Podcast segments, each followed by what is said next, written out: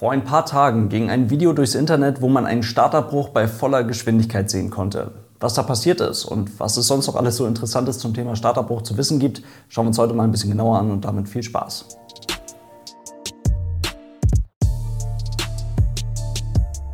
Und damit hallo und ganz herzlich willkommen. Ich hoffe, es geht euch gut. Für die meisten hier muss ich das Thema Startabbruch wahrscheinlich gar nicht großartig erklären. Das Flugzeug beschleunigt auf der Startbahn, es gibt einen unvorhergesehenen guten Grund, den Start nicht weiterzuführen und dann wird eben der Start abgebrochen und mit voller Kraft gebremst. Das ist eine Vollbremsung, ganz ähnlich wie beim Auto, nur dass das Ganze aufgrund der Komplexität der Systeme, die da unter Vollers zusammenarbeiten und nicht zuletzt auch aufgrund der Tatsache, dass so eine Startbahn ja dann doch manchmal etwas früher vorbei ist, als einem lieb ist, ein etwas komplizierteres, komplexeres Thema.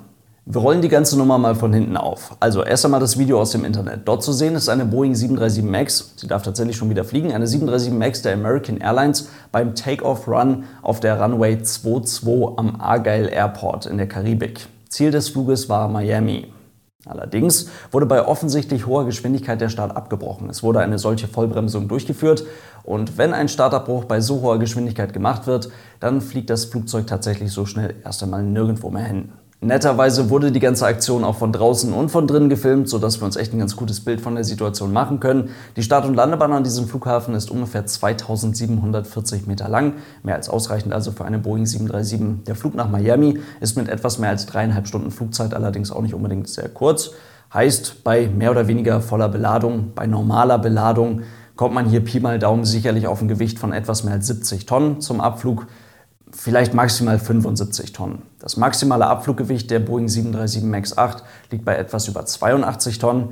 Ich bin zwar kein 737-Pilot, ich habe nicht ganz so viel Ahnung, mit wie viel Gewicht man da wann, wie, mit welcher Beladung rausgeht. Aber das Ganze hier mal so ein bisschen zu überschlagen, hilft, um einen guten Blick auf die ganze Aktion zu bekommen. Denn da wird es echt schon ein bisschen spannend. Ich habe hier noch das Meta, also die aktuellen Wetterinformationen, welche den Piloten zum Zeitpunkt des Abfluges zur Verfügung standen. Und da fällt direkt etwas auf. Die Landebahn oder beziehungsweise die Startbahn zeigt gesehen auf einer Kompassrose in Richtung 220 Grad, deswegen auch die Beschriftung 2,2. Und der Wind kommt hier laut Meter aus einer Richtung von 40 Grad, aus 040 mit 5 Knoten. Und das bedeutet direkter Tailwind, also Rückenwind. Das, was man beim Start und bei der Landung ja eigentlich vermeiden möchte. Ich habe jetzt auch mehrmals geguckt, ob ich da irgendwas vertauscht habe, ob ich irgendwie die Uhrzeiten verdreht habe oder ob ich da mit UTC nicht klargekommen bin oder vielleicht die Start- und Landebahn irgendwas vertauscht habe, aber eigentlich sieht das ganz gut aus und die sind tatsächlich mit Tailwind rausgegangen. Ich weiß nicht genau, ob es vielleicht die Hauptbetriebsrichtung am Argyle Airport ist oder ob es da irgendeinen anderen guten Grund gab, warum man dann die Runway 22 nicht mit Gegenwind, sondern halt eben die ganze Aktion dann mit Rückenwind gewählt hat. Ist aber auch nicht weiter schlimm, das kann man durchaus machen. Dafür gibt es ja sogenannte Wind Limitations ein Tailwind-Limit zum Takeoff, also ein Rückenwind-Limit für den Takeoff. Das dürfte bei der 737 auch bei 15 Knoten liegen, soweit ich weiß. Also alles voll im Rahmen. Aber Rückenwind ist eben ein Faktor, welcher dafür sorgt, dass nicht nur der Takeoff-Run deutlich länger wird, sondern eben auch im Falle eines Startabbruchs der Bremsweg, den man dann benötigt. Alles zusammen, die sogenannte Accelerated Stop Distance, wird durch Rückenwind deutlich verlängert. Dazu waren bei einer Temperatur von 27 Grad Celsius und einem Luftdruck von 1014 Hektopascal, auch das sind alles Infos aus diesem Meter, noch Schauer in der Umgebung des Flughafens gemeldet. Und auch auf dem Video sieht es zumindest ein bisschen so aus, als wäre die Start- und Landebahn zumindest etwas feucht. All diese Infos, all diese Werte müssen wir jetzt natürlich in unsere Pi mal Daumen im Kopf Berechnung für den Takeoff der 737 MAX mit reinpacken. Und dann würde ich mal sagen, kommt man auf so eine ja, Distanz für den Startlauf von ungefähr 1500, 1600 Metern. Vielleicht noch ein kleines bisschen mehr, irgendwie sowas. Diese Distanz benötigt die 737 MAX also, um aus dem Stand auf die Abhebegeschwindigkeit zu beschleunigen. Diese dürfte bei diesen Werten ungefähr bei, ich muss ein bisschen lachen, weil das wirklich sehr an den Haaren herbeigezogen ist, aber es hilft für einen ganz groben Überblick. Die Abhebegeschwindigkeit dürfte bei ungefähr 280 Kilometer pro Stunde liegen. Und bei dieser Distanz legt man in einer Sekunde mal eben fast 80 Meter zurück. Auf dem Video lässt sich dann noch erkennen, der Startlauf wurde ungefähr kurz hinter dieser zweiten Intersection abgebrochen. Das heißt, bis hierhin hat das Flugzeug schon ungefähr 1400 Meter unter Vollschub zurückgelegt. Und damit war die Maschine definitiv nicht mehr weit von der Abhebegeschwindigkeit entfernt, also nicht mehr weit von diesen ungefähr 280 Kilometer pro Stunde entfernt. Und das, was man hier beobachten kann, ist definitiv ein sogenannter High-Speed RTO. Und damit eine wirklich hochdynamische Situation, in welcher Entscheidungen wirklich sofort auf dem Punkt richtig getroffen werden müssen. Und wie man das macht, das klären wir gleich. Also, die richtige Entscheidung in der richtigen Zeit. Die American Airlines Piloten in ihrer 737 MAX haben sich trotz etwas Rückenwind und trotz der etwas feuchten Bahn für einen Startabbruch entschieden. Grund dafür waren Vögel und davon auch eine ganze Menge, die ziemlich sicher auch zumindest teilweise durchs Triebwerk gingen. Zerstört haben sie die Motoren der Maschine zwar nicht, die Maschine konnte drei Tage später nach Miami überführt werden, aber auch wenn Vögel die Triebwerke nicht zerstören, dann sind sie durchaus, können sie durchaus ein guter Grund für einen sogenannten Rejected Takeoff sein. Dazu noch mal was Grundlegendes. In so dynamischen Situationen in Bodennähe, also bei Start und Landung, muss man immer abwägen, ob es in der Luft oder am Boden sicherer ist. Wie meine ich das? Na, man könnte ja denken, wenn irgendetwas schief geht, wenn es zu irgendwelchen sehr dynamischen Situationen kommt, dann ist es immer besser, wenn man festen Boden unter den Füßen hat. Das ist aber nicht ganz richtig, denn eine Runway, eine Start- und Landebahn ist endlich. Die ist halt irgendwann vorbei. Der Boden kann hart sein und einen Flieger an der Wiese abzustellen ist übel. Die Physik aber, die funktioniert. Und das ist auch der Grund dafür, warum Pilotinnen und Piloten auch mit einem Triebwerksausfall ab einer bestimmten Geschwindigkeit definitiv abheben. Und das ist auch der Grund dafür, warum Pilotinnen und Piloten mit ihrem Flugzeug auch aus zwei Metern Höhe über dem Boden bei einer richtig üblen Windböe immer noch mal ein Durchstartmanöver einleiten können, weil es dann eben in der Luft sicherer ist. Man kann sogar mit einem Triebwerksausfall durchstarten, wenn es einen guten Grund dafür gibt. Trotzdem gibt es logischerweise Situationen, in denen es besser ist, das Flugzeug am Boden zu lassen, so wie hier zum Beispiel. Wie ein solcher Rejected Takeoff dann abläuft, ist immer Teil der sogenannten, des sogenannten Briefings, also eine Art Vorbesprechung vor dem Start des Flugzeuges. Und da wird dann unterschieden zwischen einem Low-Speed-Bereich und einem High-Speed-Bereich. Ich kenne das vom Airbus so, dass die Grenze dabei 100 Knoten gezogen wird, also bei Null Wind bei etwas mehr als 180 Kilometern pro Stunde. Boeing setzt die Grenze, soweit ich weiß, etwas anders. Da müsste die bei 80 Knoten liegen, also bei Null Wind bei knapp 150 Kilometern pro Stunde. Und die Idee dahinter ist, denke ich mal, klar. Mit steigender Geschwindigkeit sinkt die Anzahl der guten Gründe, warum man einen Start abbrechen sollte.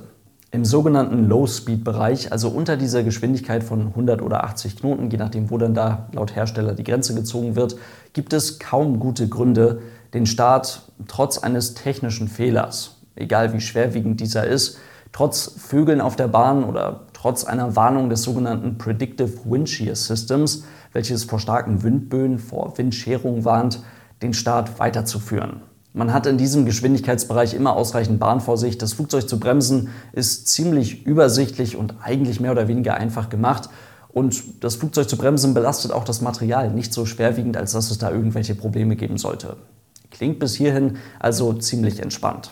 Oberhalb dieser Grenze von 100 bzw. 80 Knoten, also im sogenannten Highspeed-Bereich, wird es dann wirklich ernst. Die Entscheidung, die hier dann getroffen werden muss, die muss sofort getroffen werden. Abgesprochen, wie das ja sonst immer im Cockpit gemacht wird, wird hier tatsächlich nichts mehr. Die Entscheidung über einen Startabbruch liegt immer beim Kommandanten und nur da.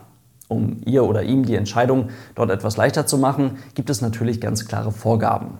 Boeing sagt, soweit ich weiß, Gründe für den Startabbruch oberhalb von 80 Knoten, also in diesem Highspeed-Bereich. Feuer, Triebwerksausfall, eine Warnung des Predictive Wind Shear Systems. Da haben wir es wieder, also eine Warnung vor einer Windböe im Abflugsektor, vor einer sehr starken Windscherung im Abflugsektor und unsafe to fly. Also das Flugzeug ist nicht kontrollierbar, aus welchen Gründen auch immer. Airbus ist da ganz ähnlich unterwegs. Feuer, Schubverlust bzw. Triebwerksausfall unkontrollierbares Flugzeug bzw. nicht flugtaugliches Flugzeug, auch hier aus welchen Gründen auch immer, und die schon vorsortierten roten ECAM Warnings, die zu diesem Zeitpunkt noch durchkommen, zusammen mit einigen weiteren ausgesuchten ECAM Cautions, die zu diesem Zeitpunkt noch durchkommen. Das sind also die Gründe, aus denen ein Start dann noch abgebrochen wird. Aber ihr ahnt schon, da kommt natürlich noch was. Das alles nur bis zur Entscheidungsgeschwindigkeit V1. Diese ist immer kleiner gleich der Rotationsgeschwindigkeit VR. Die Rotationsgeschwindigkeit ist die Geschwindigkeit, bei welcher die Nase des Flugzeuges angehoben wird und der eigentliche Takeoff gemacht wird. Bis zur Entscheidungsgeschwindigkeit V1 kann der Start also abgebrochen werden. Darüber hinaus können kleinste Veränderungen, wie zum Beispiel eine etwas veränderte Windrichtung, etwas mehr Rückenwind oder kleinste Dinge, die einfach in der sehr komplizierten, sehr detaillierten Berechnung der Startgeschwindigkeiten am Computer nicht beachtet wurden, dafür sorgen, dass die Maschine über das Bahnende hinausrollen könnte und dementsprechend also nicht mehr vor dem Bahnende zum Stehen kommt. Und das gilt es definitiv zu vermeiden. Spätestens ab der Entscheidungsgeschwindigkeit V1 gilt also, ihr erinnert euch, es ist sicherer in der Luft. Der Start wird ab diesem Zeitpunkt also definitiv fortgeführt und daran ändern auch Vögel nichts mehr. Die Maschine wird definitiv in die Luft gebracht.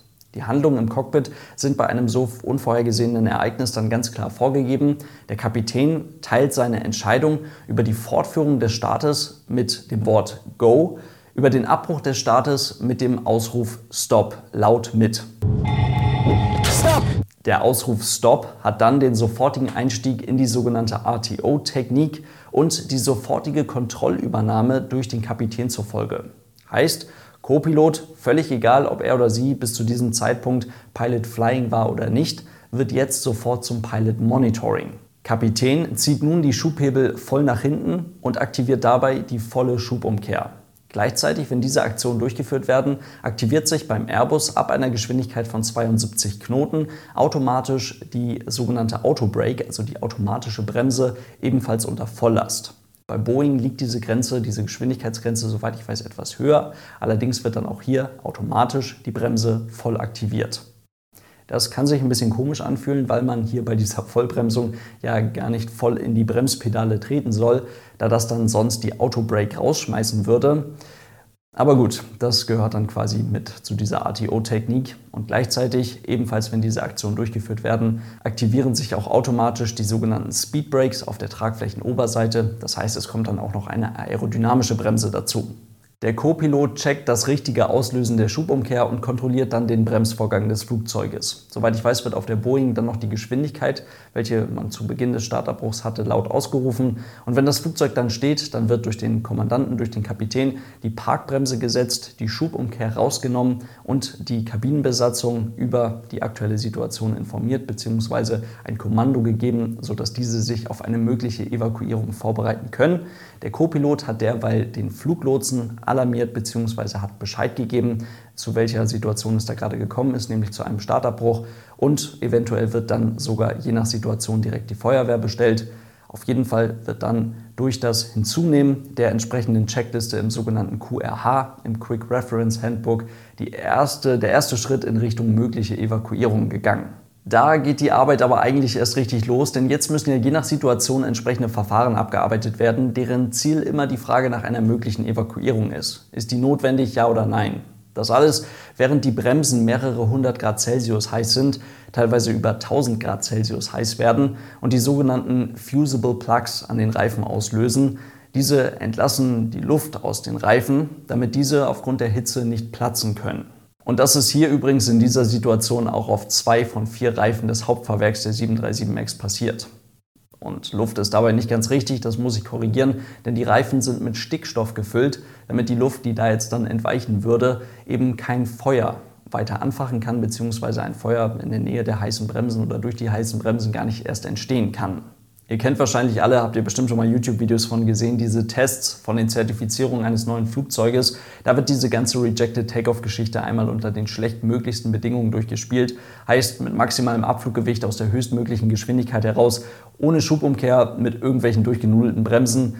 Und dabei sind dann sogar, wenn das Flugzeug dann steht, kleinere Flammen an den Bremsen in Ordnung. Dass die Reifen abblasen, ist dann völlig normal. Aber das Flugzeug muss eben mindestens fünf Minuten durchhalten, um diesen Test zu bestehen, bevor dann Flammen auf das Flugzeug überschlagen dürften. Das ist so die, also diese fünf Minuten, das ist so die maximal mögliche Zeit, die eine Feuerwehr an einem Flughafen brauchen könnte, beziehungsweise auch brauchen dürfte, um dann am Flugzeug anzukommen und löschbereit zu sein. Ihr seht also, so ein High-Speed-RTO ist nicht gerade einfach, auch nicht wirklich unkompliziert. Das ist ein sehr komplexes Zusammenspiel vieler Systeme unter Volllast und dann auch noch der Mensch dazwischen. Sehr interessant, umso spannender, wenn das Ganze dann mal im echten Leben von einer Crew einer 737 MAX durchgeführt wird, vorgeführt wird, wie auch immer man das sehen möchte. Auf jeden Fall das die Erklärung zu diesem Video, was dort passiert ist. Damit soll es das dann auch für heute gewesen sein. Vielen Dank fürs Zuhören. Ich hoffe, es waren ein paar interessante Infos für euch mit dabei. Dann sehen wir uns hoffentlich, hören wir uns hoffentlich beim nächsten Mal wieder. Bis dahin, lasst es euch gut gehen und tschüss.